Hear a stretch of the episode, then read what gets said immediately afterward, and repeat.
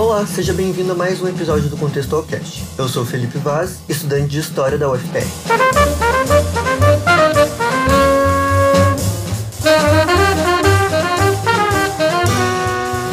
No episódio passado, para quem não ouviu ainda, o episódio 4 que eu fiz com meu amigo Eduardo Teixeira, que é historiador licenciado pela Universidade Tuiuti do Paraná, eu falei sobre política e sobre o mito da cidade modelo de Curitiba, linkando com o acontecimento das eleições municipais que vão acontecer aqui no Brasil em 2020. Hoje eu também quero focar em política e eleição, mas não aqui. Eu quero focar nas eleições presidenciais americanas que vão acontecer em novembro. Porque agora com o Donald Trump confirmado que ele está com Covid-19, isso pode causar um terremoto político que pode mudar todas as previsões que foram feitas sobre essa eleição, que já está bem complicada até agora. Mas antes de tudo, eu queria perguntar para vocês: vocês sabem como ocorrem as eleições lá? Vocês sabem como que as pessoas votam? Porque é bem diferente no Brasil. E vocês sabem por que que basicamente só o Partido Democrata e o Partido Republicano que importam? É sobre isso que eu vou falar hoje, sobre o colégio eleitoral e esse bipartidarismo norte-americano.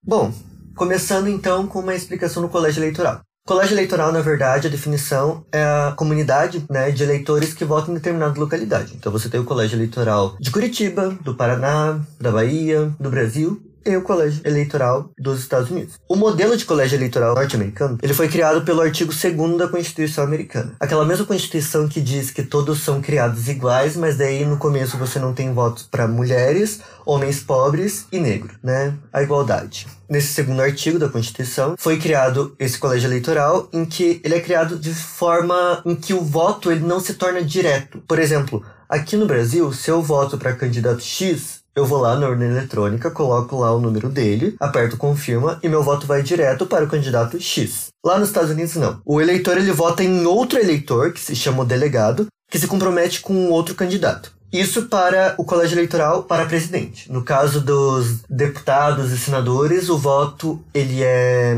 para os deputados, que lá eles chamam de representante. O voto ele é distrital, então, por exemplo, aqui eu estaria vivendo em distrito Y e daí tem dois candidatos, candidato X e Z. Então eu tenho que escolher entre um deles. E para senador seria o estado inteiro, que seria o colégio eleitoral desses senadores. Enfim, o número de delegados ele é definido com base na população dos estados. Então você tem a Califórnia com 55 delegados, porque é o maior colégio eleitoral americano, porque é o estado mais populoso. E você tem o Wyoming, que é um pequeno estado no meio oeste americano. Na verdade, ele não é tão pequeno assim em território, ele é bem grande, na verdade, eu acho que ele dá o tamanho de Minas Gerais. Mas que é o estado menos populoso dos Estados Unidos. E eles têm o menor número de delegados que é três. Aí você fala, tá, Felipe, mas outros estados também só tem três votos por colégio eleitoral, né? Por estado. Sim, porque três é o número mínimo. Você vai ter o Havaí, que é um pouco mais populoso que o Wyoming, você vai ter Vermont, que é também é um pouco mais populoso, que vão ter três, mas é porque a população é pequena.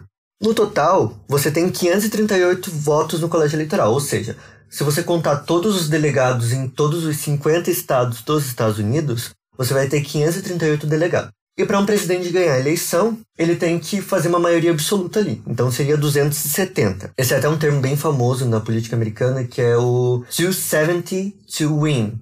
Que seria tipo o 270 que eles falam, né? Mas é 270 para vencer. Como tem essa diferença do voto indireto, pode acontecer como aconteceu com o Al Gore em 2000 e com a Hillary Clinton em 2016, do presidente ele ganhar no colégio eleitoral, mas ele não ganhar no voto popular. Ou seja, pegando exemplos, né?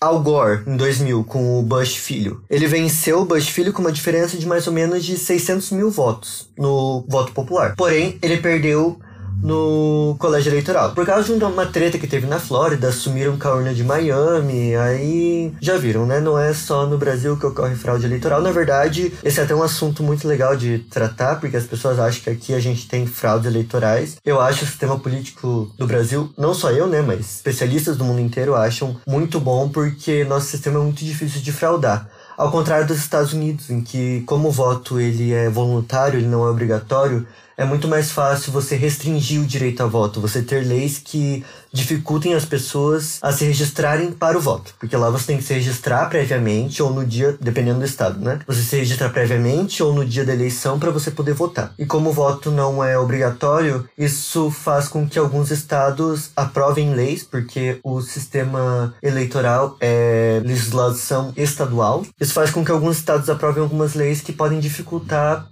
pessoas votarem, pode fazer pessoas, por exemplo, minorias étnicas, sofrerem mais para chegarem no local de votação. Aliás, é importante também definir que o dia de eleição nos Estados Unidos para presidente, e no caso será para presidente, para representante, para um terço de senadores, não é num domingo ou num feriado, como acontece aqui no Brasil, que esse ano vai ser num domingo, 15 de novembro, que é um domingo e um feriado.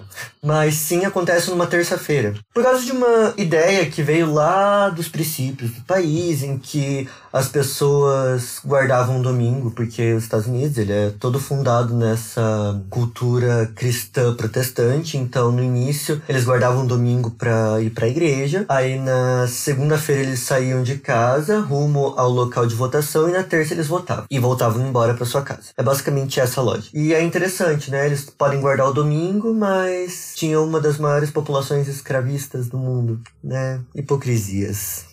Em 2000, quando o Al Gore e o Bush se enfrentaram, o Al Gore é aquele cara que ganhou o Nobel por fazer um show de slides sobre aquecimento global. E o Bush filho é aquele cara que mentiu que o Iraque tinha armas químicas para invadir o Iraque e causar uma desestabilidade política que dura até hoje no Oriente Médio. Os dois competiram e o Al Gore ele ganhou com uma diferença de 600 mil votos do Bush filho. Porém, o Bush filho foi eleito. E a mesma coisa aconteceu em 2016 entre o Donald Trump, que é o atual presidente dos Estados Unidos, e a Hillary Clinton. Só que a diferença é que a Hillary Clinton ela ganhou com quase 3 milhões de votos de diferença do Trump no voto popular. Porém, o Trump ele ganhou no colégio eleitoral, então pelo sistema ele foi designado presidente, né? Porque é um sistema bem falho. Eu não sou especialista de nada, né? Só faço aqui os comentários sobre história e política baseados em textos. Mas, na minha opinião, o sistema americano de votação para presidente, ele não é nada democrático, como dá para vocês verem. Bom, eu acho interessante também falar que existem estados, por exemplo, a Califórnia tem 55 votos no colégio eleitoral, ok? Mas vamos supor que você tenha lá no, no estado inteiro 4 milhões votaram para candidato X e 5 milhões para o candidato Y. Eu tô chutando números, tá? Eu não sei quanto é a população da Califórnia. Esses 5 milhões que votaram para o candidato Y vão ter todos esses 55 votos do colégio eleitoral. Então, eles chamam esse sistema de The Winner Takes It All. O vencedor vence tudo que no caso, o candidato mais votado no estado, ele pega todos os delegados desse estado. Só dois estados que não acontece isso, que é o Maine, que fica na Nova Inglaterra, e o Nebraska, que fica no meio oeste americano em que pode haver a divisão dos votos. A divisão, no caso desses delegados. Porém, nos outros estados é realmente assim. Pode ter recebido um voto a mais, ele vai receber todos os delegados a mais. E eu acho importante também dizer que existem estados em que tal partido, ou republicano ou democrata, ele já é mais consolidado. Por exemplo, na Califórnia e no Illinois, que é o estado onde fica Chicago, os democratas eles são mais consolidados. Ali é um reduto de voto democrata. Então, esses estados eles são geralmente chamados de blue state ou Blue States. E não são só eles, você pode citar aí o Massachusetts, Vermont, a própria capital, Washington DC, que tem também três votos no colégio, enfim, diversos estados. Enquanto o Texas, o Alabama, o Mississippi, a Geórgia, que são estados majoritariamente do sul, eles são redutos dos republicanos, de votos republicanos. Então eles são chamados de red states. Então assim, quando você acompanha as eleições americanas, não tem por que você ficar olhando, por exemplo, ah, quem vai ganhar na Califórnia, quem vai ganhar em Illinois ou quem vai ganhar no Texas, quem vai ganhar no Alabama, no Mississippi, porque você já tem prévio que esses estados não vão mudar. Como the winner takes it all, o vencedor vence tudo, você vai ter muitos votos para determinado partido. Então, já basicamente é tudo determinado. Por isso que também a média de eleitores que podem votar e os eleitores registrados para votar é bem pequena, porque aparentemente não muda nada para eles em determinados estados. Por exemplo, ah, vou votar no Texas, vou votar na Califórnia. Se eu for votar no Texas pro Partido Democrata, pro Joe Biden, ele não vai ganhar. Assim como alguém que for votar no Donald Trump na Califórnia, é muito provável que não vai ganhar também. Mas também existem esses estados, eu acho que são os mais importantes para as eleições presidenciais, que são os estados pêndulo. São Flórida, Arizona, New Hampshire, Pensilvânia, Michigan, Wisconsin, Ohio, Virgínia, Carolina do Norte, Iowa, Colorado. O Ohio ele tem até uma profecia que fala que desde a eleição do Kennedy na década de 60, todos os candidatos que ganham em Ohio ganham a eleição presidencial. Mas é porque também é um grande colégio eleitoral, eles têm 18 votos no colégio e isso ajuda muito. Então, geralmente as eleições americanas para presidente, elas são determinadas nesses estados. E basicamente, quando vocês veem os candidatos, por exemplo, saiu uma notícia essa semana que eu estou fazendo esse podcast em que o Joe Biden foi cobrado para fazer comício no Texas. Eu acho que ele não vai gastar o tempo dele lá, porque são poucas chances dele ganhar no Texas, já que o Texas é um reduto republicano de voto. Mesma coisa o Trump ser cobrado para falar na Califórnia. Não faz sentido, porque aquilo lá já é um reduto democrata de voto. Então eles vão para esses estados como a Flórida, que tem 29 votos no colégio eleitoral, Michigan, que tem 16 votos, Wisconsin, que tem 11, Carolina do Norte, que tem 16, porque são estados que mudam dependendo das eleições. Por exemplo, em 2008, a Carolina do Norte votou para o Obama. O Obama ganhou todos os 16 delegados da Carolina do Norte. Já em 2012, quando ele tentou a reeleição, a Carolina do Norte, ela votou para o candidato republicano, que se eu não me engano era o Mitt Romney. Enfim, os pais fundadores, quando eles criaram esse sistema de colégio eleitoral americano, eles pensaram que isso ia evitar de, por exemplo, um estado mais populoso sempre levar a eleição, enquanto outro estado menos populoso não tem nenhuma chance de voto. Isso já era bem visto na questão de votos para a Câmara dos Representantes, que seria o equivalente à Câmara dos Deputados aqui no Brasil. Porque, por exemplo, você tem no sul dos Estados Unidos, que no começo do país, né, quando na independência, na guerra civil, enfim, até hoje. Ali você tem majoritariamente uma população branca e nesse início do país você tinha bastantes latifundiários, grandes agricultores.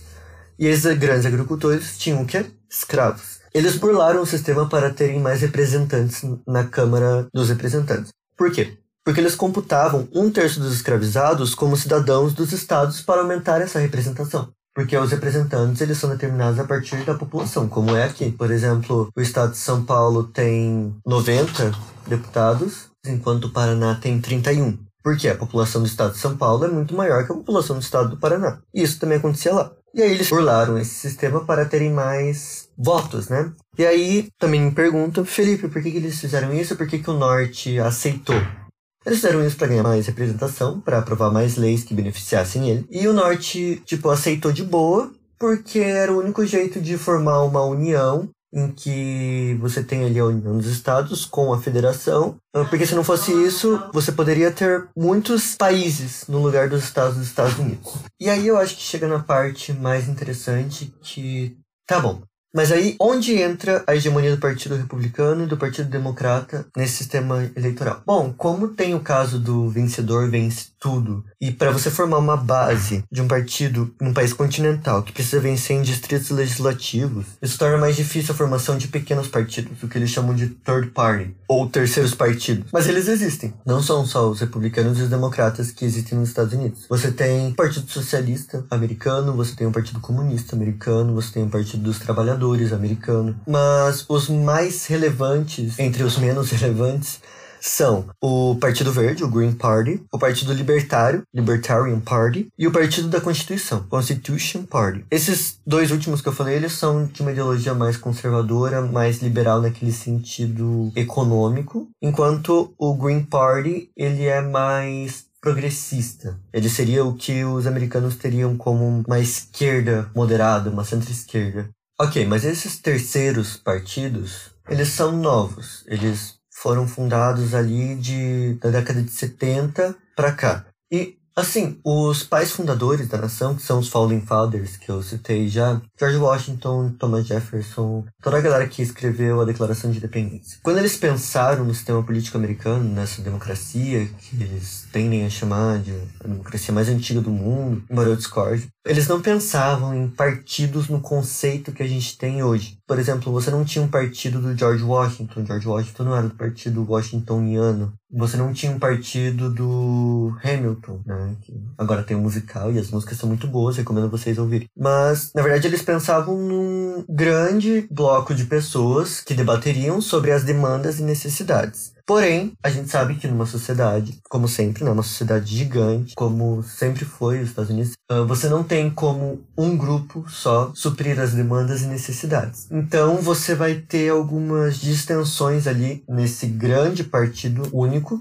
em que vão originar vários outros partidos que vão lutar por causas específicas de cada setor da sociedade setor agrário, setor industrial, setor da classe trabalhadora, o setor dos Faria Limers. E aí, basicamente nessa divisão e nessas tretas que tinham ali internamente, você vai ter fundados os partidos republicanos e democrata. Vou falar primeiro da origem do Partido Republicano, né? O Partido Republicano ele descende do Partido Federalista Whig, que era um partido lá no começo da história dos Estados Unidos. O Partido Republicano, na verdade, ele vai surgir mais ou menos ali para a década de 1840, 1850 como Partido Republicano. Ele nasceu de uma base reformista, por incrível que pareça, progressista, abolicionista, por incrível que pareça, e economicamente protecionista, com leis que beneficiavam os produtores e os industriais norte-americanos. Uh, é bem difícil imaginar que o Partido Republicano seja o partido que elegeu Abraham Lincoln, mas foi e que ele seja abolicionista, visto que hoje a campanha do Trump está cheia de Blue Lives Matter, que são pessoas que falam que as vidas azuis importam, como uma sátira nada engraçada do movimento Black Lives Matter. Mas pois é, né? O mundo não gira, ele capota, como diria Dilma Rousseff.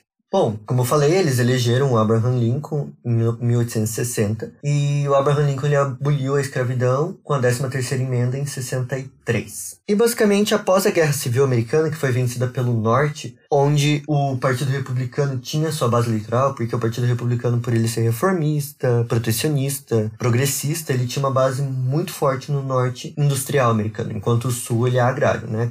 E após a Guerra Civil, em que o Norte saiu vencedor, com a abolição da escravidão e com a reconstrução, que foi esse período em que o Norte ele meio que fez uma intervenção no Sul, não uma intervenção como no High Met Your Mother, mas uma intervenção do tipo, vocês não vão negar direitos a pessoas negras que acabaram de conquistar esse direito. O Norte ganha e os republicanos dominam a política americana, pelo menos a Casa Branca, até 1913 que foi a época em que você tem uma virada ali que eu vou chegar aí mais tarde. Só teve dois períodos ali de exceção nessa tomada da Casa Branca até 1913, que foi durante as décadas de 1880 e 1890, em que o Grover Cleveland ele foi presidente por dois mandatos não consecutivos, né? Foi um em 1883 eu acho que um em 1893, em que ele era democrata e ele venceu. Mas enfim, o Partido Democrata, da onde que ele descendia? Do Partido Republicano Jeffersoniano. Esse Partido Republicano Jeffersoniano, ele foi meio que o primeiro a ter uma divisão ali, uma treta com os outros caras ali do governo americano. E o Thomas Jefferson falou: "Eu não vou ficar aqui, eu vou fundar meu próprio partido". E ele fundou, por isso que é Republicano Jeffersoniano, por causa do Thomas Jefferson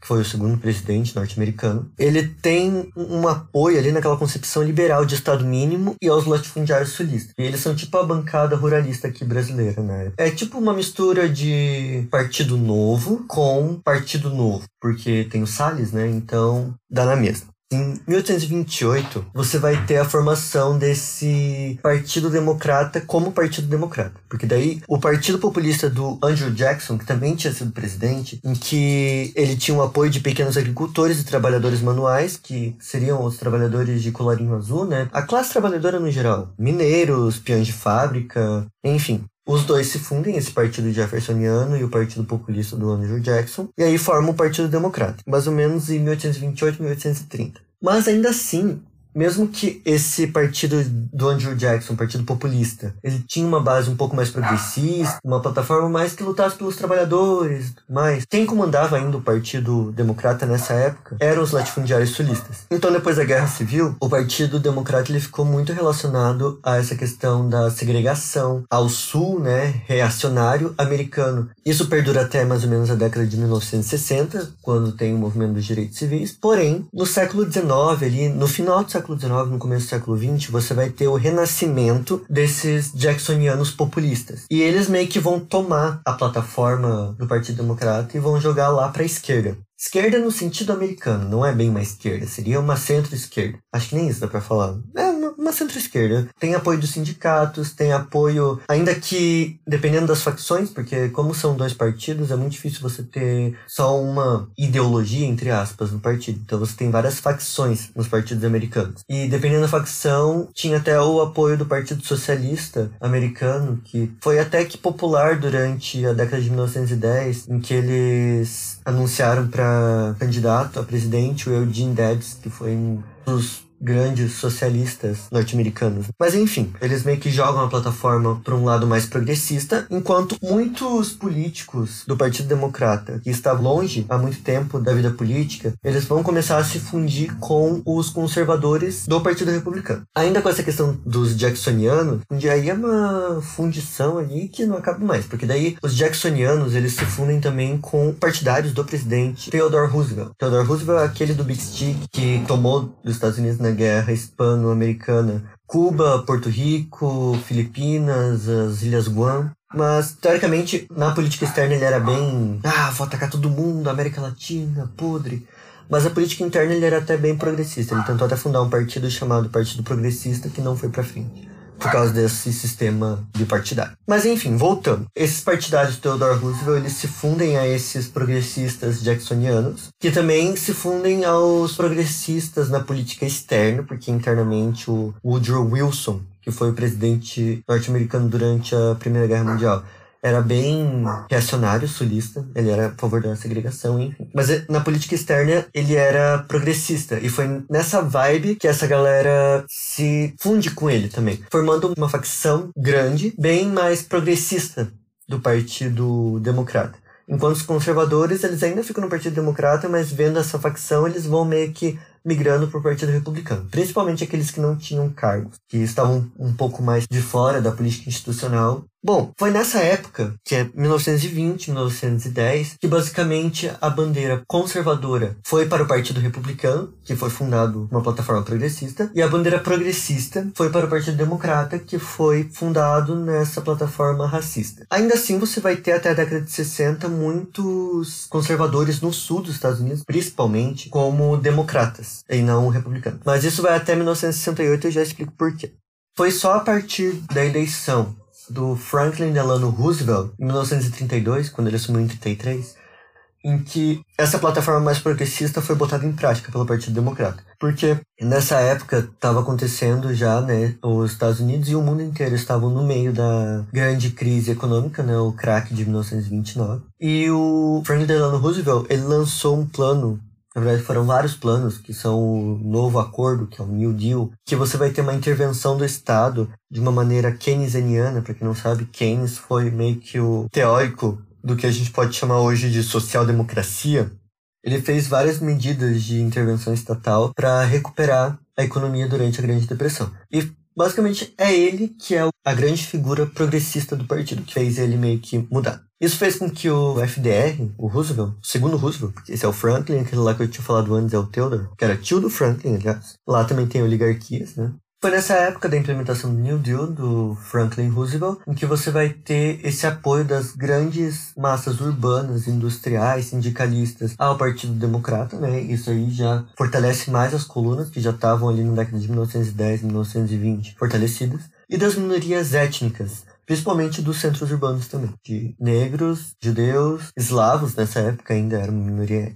Porém, a gente sempre tem que lembrar que o Sul, aqui no Brasil e nos Estados Unidos, é um local assim à parte. Aqui a gente tem o Sul é meu país, infelizmente. E lá você tem o sul é um racista, porque na verdade o sul dos Estados Unidos é um grande conglomerado de pessoas brancas que acham que vivem no século XIX e que são preconceituosas ao extremo, racistas. Só lembrar de que são as pessoas que elegeram o Trump para ele construir um muro com o México. E enfim, só para lembrar que são os principais estados que até hoje têm alguns traços de leis de segregação, como no Alabama e no estado do Mississippi. E a base democrata no Sul ainda era muito forte e conservadora. E isso só vai mudar, como gente tinha falado lá atrás, na Convenção Democrata de 1968. O que, que foi essa convenção democrática? Bom, tem que lembrar que em meados da década de 60, o John Kennedy foi assassinado e quem assume foi o Lyndon B. Johnson, que era o vice dele. O Kennedy ele pertencia a uma ala mais progressista do partido, enquanto o Lyndon B. Johnson ele era mais conservador. Mesmo que ele tenha aprovado várias leis, por exemplo, a 24ª emenda que permitiu que os estados não mais limitassem o direito ao voto às pessoas negras e acabou com as leis de segregação.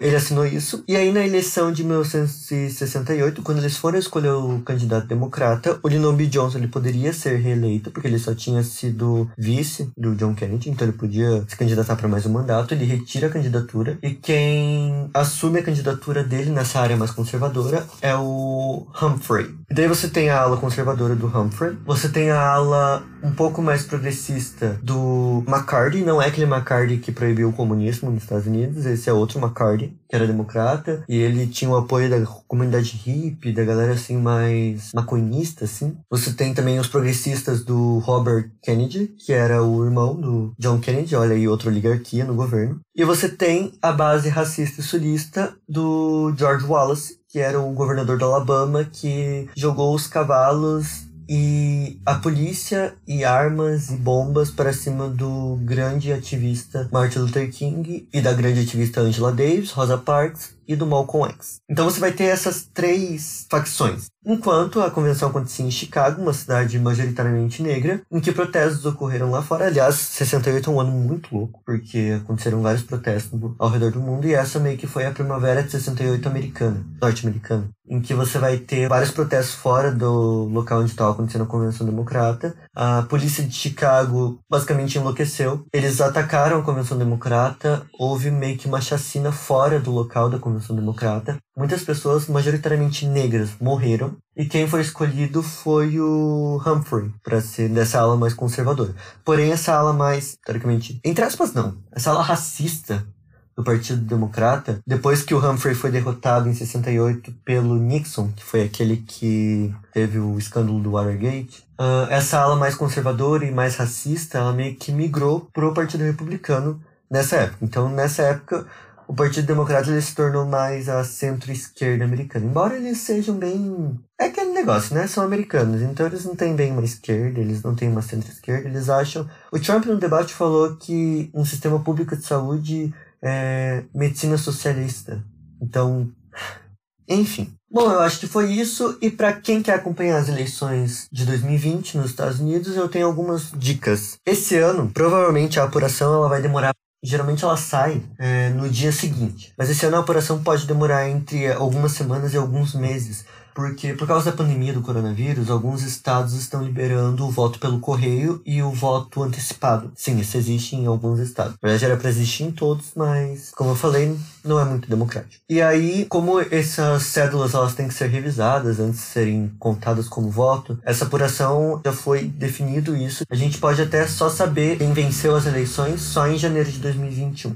E para você que quer seguir, basicamente, eu sugiro não perder tempo com eleição na Califórnia, no Texas e em estados aleatórios. Preste atenção nesses estados que eu tinha falado, que são os estados pêndulo, swing states, principalmente Ohio, Michigan, Pensilvânia e Flórida, porque eles são os estados com o maior número de votos no colégio eleitoral e são eles que basicamente vão fazer a diferença e vão eleger o presidente dos Estados Unidos. Vão eleger o Joe Biden ou vão reeleger o Donald Trump. É isso por hoje. Espero que tenham gostado. Indiquem esse podcast para quem vocês acham que vão gostar, para quem você acha que não vai gostar, para quem você fala que, sei lá, ah, talvez não goste de podcast, mas pode gostar da minha doce voz, que estou meio rouca hoje. E é isso. Muito obrigado e até mais.